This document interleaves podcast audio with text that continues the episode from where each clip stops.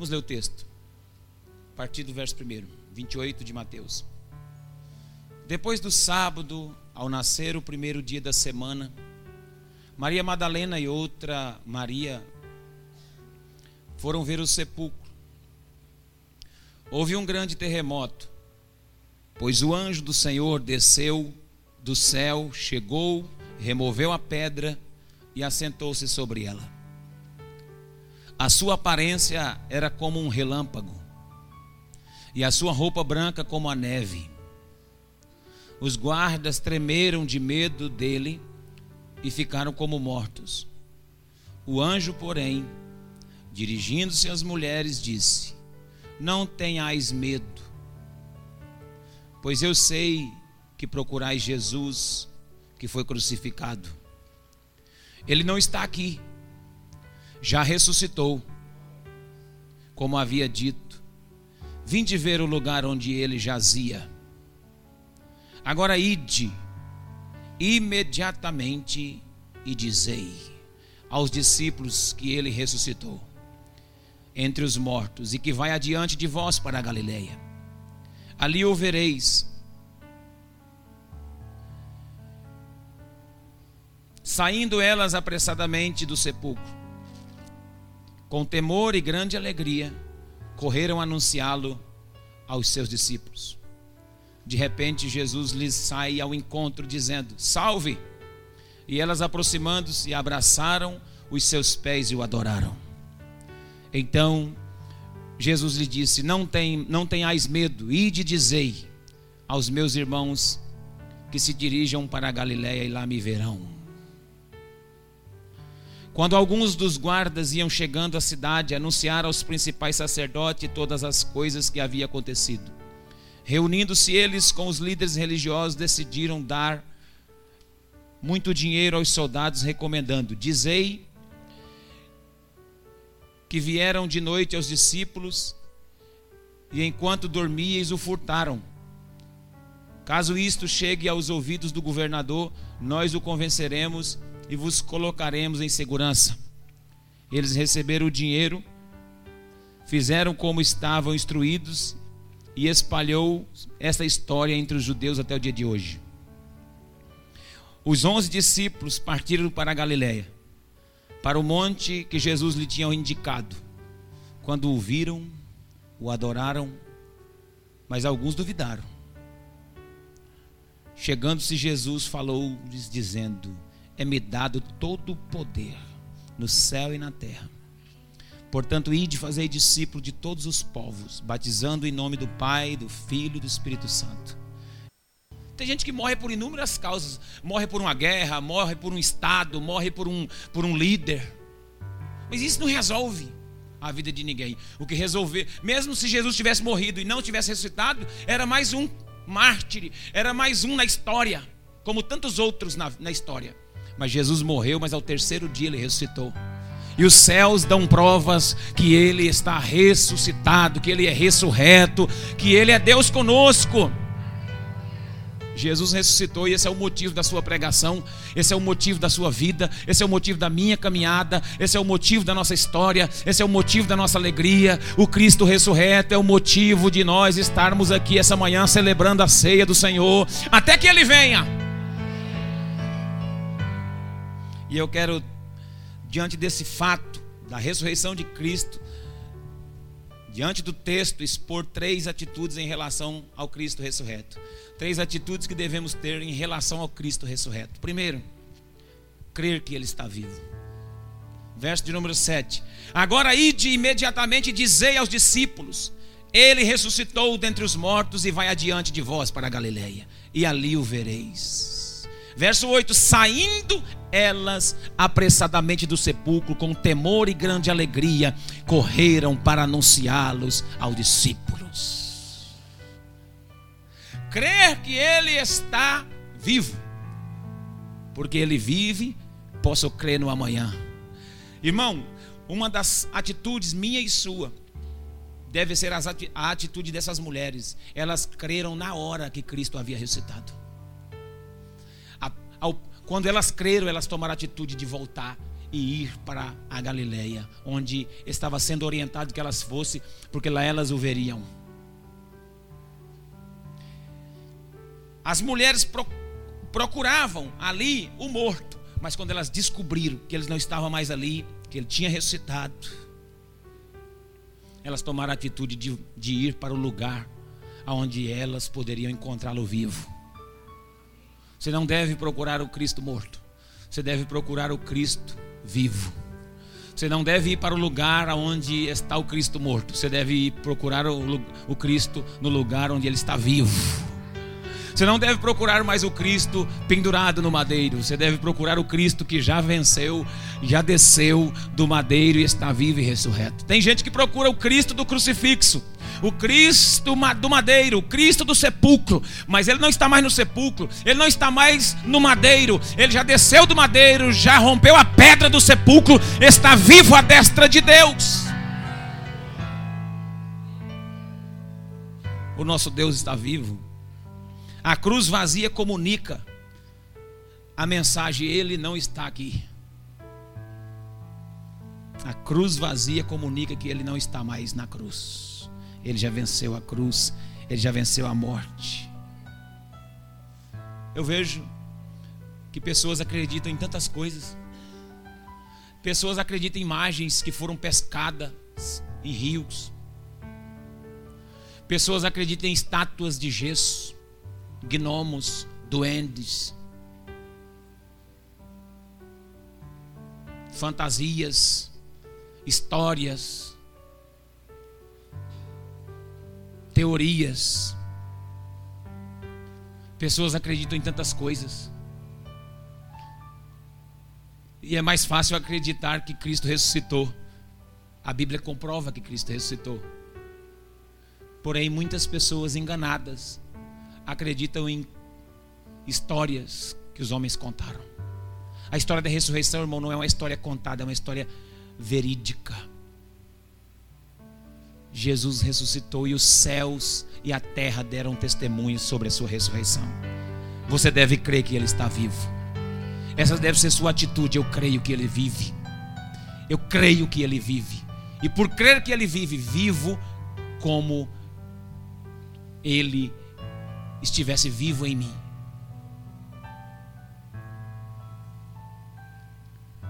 A sua atitude em relação ao Cristo que está vivo deve ser a atitude de se relacionar com Ele como alguém do seu convívio e alguém próximo a você. A igreja nos ensinou e a tradição nos ensinou que o nosso Deus ele está distante de nós que nós devemos orar aqui para Deus ouvir lá. Que nós devemos fazer nossas preces aqui para que Ele nos atenda de longe. Não. No final desse texto ele disse assim: Eu estarei convosco todos os dias, até a consumação do século. Ele está conosco ele ressuscitou e está conosco. Se você crê nessa verdade bíblica, dê glória a Deus essa manhã, porque Ele está vivo e esse é o motivo da nossa adoração. Aleluia. E a segunda atitude em relação ao Cristo ressurreto está no verso de número 7 também. Agora, ide e dizei. Repita isso comigo: ide e dizei. Diga a alguém que está com você aí, diga assim para ele do seu lado: ide e dizei. A segunda atitude é anunciar o Cristo vivo. Se a primeira é crer no Cristo vivo, a segunda é anunciar o Cristo vivo. As mulheres saíram imediatamente, foram a ordem era essa: ide e dizei aos discípulos. Não basta ir, irmãos. Tem que ir falar. Ir tem muita gente indo, mas não está falando. Agora tem muita gente falando, mas não está indo.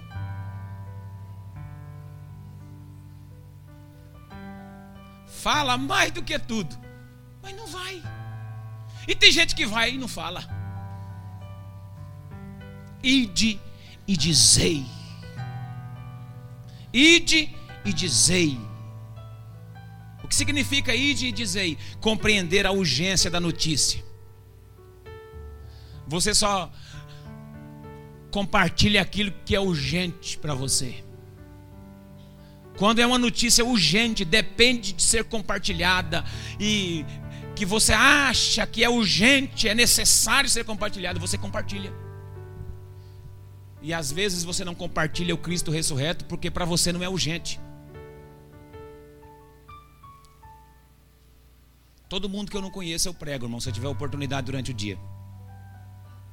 Todo mundo. Não sou melhor do que você.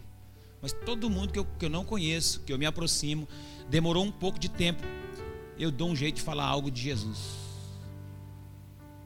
Eu dou um jeito.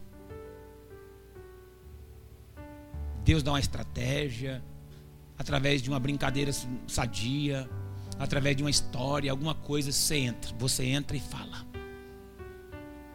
Porque os discípulos de Jesus, eles entendem a urgência, a necessidade de se falar a notícia da ressurreição. Você fala que Jesus ressuscitou? Você compartilha sobre isso? Você compartilha que ele ressuscitou? Se você não compreende a urgência da notícia, você não fala. E eu já vi gente falando de idolatria. Eu já vi gente falando de encarnação. Eu já vi gente falando de ocultismo, esoterismo. Eu vejo gente perdendo tempo com tanta parafernália ideológicas, teológicas, bíblicas e extrabíblicos. Ah, como é que vai ser o fim dos tempos? Ah, como vai ser o apocalipse? E aquele bicho cheio de chifre, pastor, me explica aqui. Eu falei, eu prefiro explicar que Cristo ressuscitou, porque é dessa notícia que depende a sua vida. Não vamos ficar perdendo tempo com, com, com ideias por mais corretas que elas sejam, elas não são urgentes, elas podem ficar em segundo plano. Vamos mexer com a notícia mais urgente. Já vi famílias inteiras brigando por causa de idolatria. Tira essa imagem daí, que isso aí não sei o. Tem que tirar a hora que, a hora que a pessoa tiver a revelação e crer que aquilo está prejudicando. Agora, irmãos, essa não é a principal notícia. A principal notícia a, tem que levar a, mensagem que Cristo ressuscitou. E se a pessoa acreditar que Cristo ressuscitou, o resto se torna resto, as outras coisas se tornam ínfimas para elas e elas passarão a viver o tempo de salvação e mudança para a vida delas. Quem está me entendendo? Nós temos que pregar a notícia necessária e urgente, aquilo que salva as pessoas, aquilo que tem resultado, aquilo que tem propósito. Essa é a tarefa minha e sua. Levanta a sua mão e diz assim: Eu quero pregar o id do Senhor, eu quero fazer o id de Deus. Aleluia! Não perca tempo com aquilo que não, não vai dar resultado. Não perca tempo com aquilo que não vai dar resultado. Você vai criar inimizades você vai perder pessoas, você vai se tornar chato, você vai se tornar inconsistente. As pessoas vão pensar que você é aquele religioso atípico, aquela pessoa, e você não é isso. Você é de Deus, você tem uma revelação. O Cristo já ressuscitou. Pode ir correndo, vai lá para Galiléia, passa na minha frente, vai adiante. Lá o vereis. Anuncia para as pessoas aonde elas vão ver o Cristo, porque no momento em que elas verem o Cristo, todas as outras coisas mudam para a glória de Deus. Só aquele que crê nisso, dê um aplauso ao Senhor essa manhã.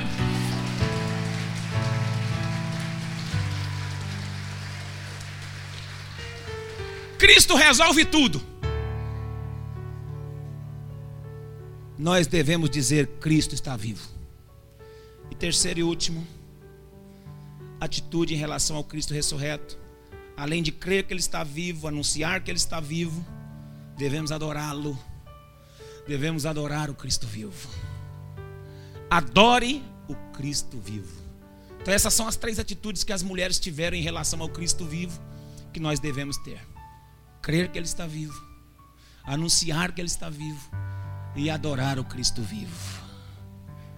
Verso 9 diz assim: De repente Jesus lhe sai ao, lhe sai ao encontro, dizendo: Salve! E elas, aproximando-se, abraçaram seus pés e o adoraram.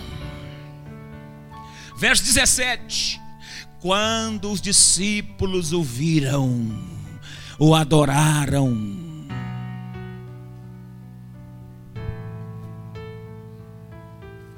Adore. Ele está vivo.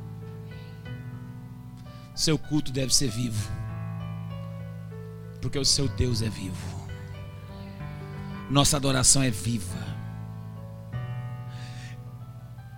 Algumas coisas que essas mulheres, eu não vou agora detalhar, porque não é o tempo e nem o propósito, mas algumas coisas chamaram a atenção no contexto geral do texto em relação à adoração que elas ofereceram. Primeiro, humildade. Elas se humilharam, elas se curvaram diante dos pés dele. Se fala de humildade na adoração. A gente tem que ser humilde para adorar. Uma outra coisa, reconhecimento.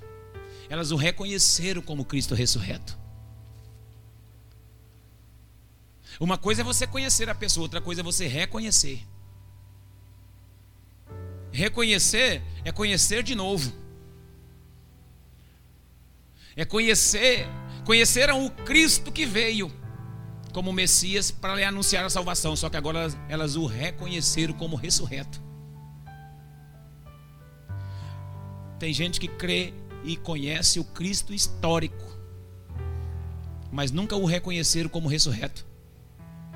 Porque há uma diferença tremenda entre o Cristo que veio a primeira vez e o Cristo que ressuscitou. Há uma diferença tremenda entre o Cristo que veio, nasceu de Maria, morreu sob Pôncio Pilatos, mas há uma diferença: aquele que ressuscitou ao terceiro dia, aquele que ressurgiu ao, ter ao terceiro dia é Deus glorificado. Aquele que ressurgiu ao terceiro dia, ele estava envolto de uma glorificação eterna. Aquele Cristo não morre mais. Aquele que veio primeiro é o cordeiro, aquele que ressuscitou ao terceiro dia é o leão.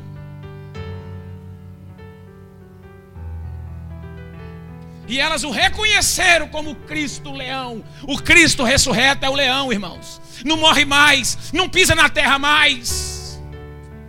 Quando ele vier, vier ele, vi, ele virá em glória sobre as nuvens, sobre poder e glória, diz a Bíblia.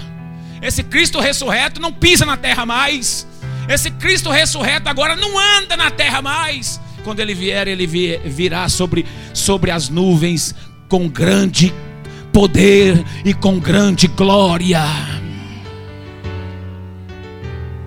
As trombetas anunciarão o Cristo ressurreto sobre as nuvens em poder e glória. E devemos reconhecer é esse Cristo ressurreto, aquele que veio como cordeiro, ele se sacrificou, mas agora e morreu o terceiro dia, mas o terceiro dia ele ressuscitou e agora na sua ressurreição ele foi revestido de glória.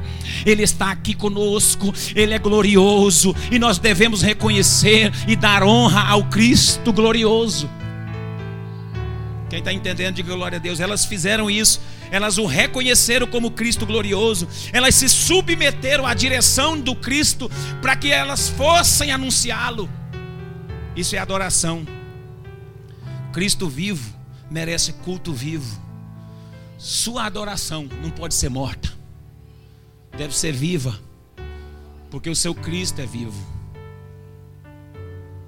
Aleluia. É necessário humildade, reconhecimento e submissão para adorar. Adorar não é só tocar um instrumento. Adorar não é só vir ao culto. adoração é um estilo de vida. adoração é um estilo de vida parecida com a do nosso Cristo. Você adora o Cristo ressurreto. Não há necessidade de muitas coisas quando se tem um adorador. O adorador ele ele não depende de muita coisa para adorar. Porque ele já se humilha, ele é humilde, ele se humilha diante de, do Cristo vivo.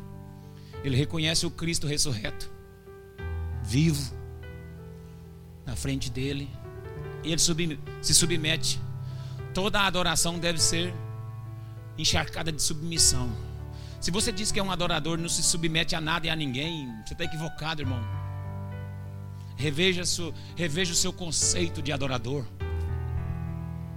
Se você acha que é adorador porque canta, se você acha que é adorador porque toca, se você acha que é adorador porque vem no culto, reveja seu conceito de adorador.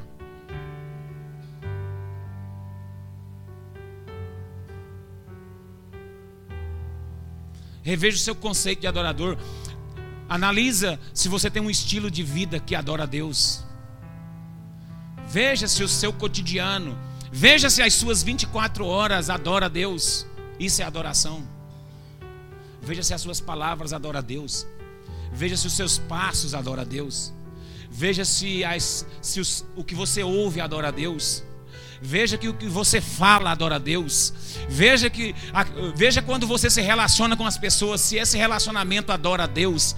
Veja, porque adoração é estilo de vida, é como eu vivo e não como eu e não como eu canto ou como eu deixo de cantar. Adoração é estilo de vida. Crer no Cristo, anunciar o Cristo e adorar ao Cristo. Eu vejo muitas pessoas cantando, está no meu DNA. Te adorarei. Mas não se submete a uma orientação pastoral. Está no seu DNA o quê, rapaz? Está no seu DNA o quê?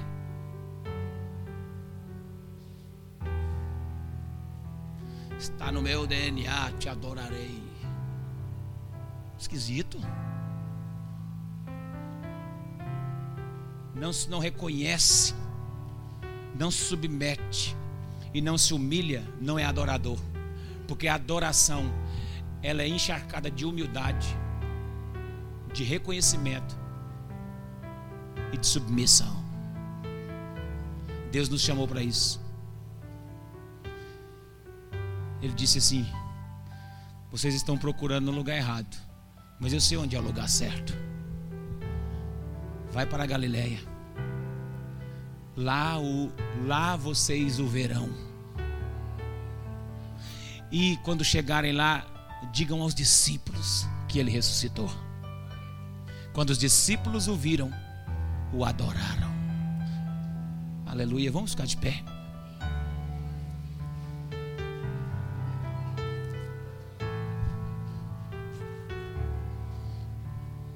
Santo Deus, nós te louvamos, Pai, por essa grande oportunidade. Oportunidade essa que foi facultada à tua igreja nessa manhã. Foi dada a seu povo. Eu sei que nós, como seres humanos, precisamos melhorar. Estamos numa caminhada, mas nos ensina, nos ensina, nos ensina. Vem sobre nós essa manhã com grande poder, grande glória. O Senhor não é mais aquele cordeiro que morreu no monte Calvário. O Senhor não é mais aquele cordeiro mudo. O Senhor é o leão da tribo de Judá. O ressurreto, coberto de glória, e o Senhor está aqui. Isso deve, isso deve causar temor e tremor em nós nessa manhã.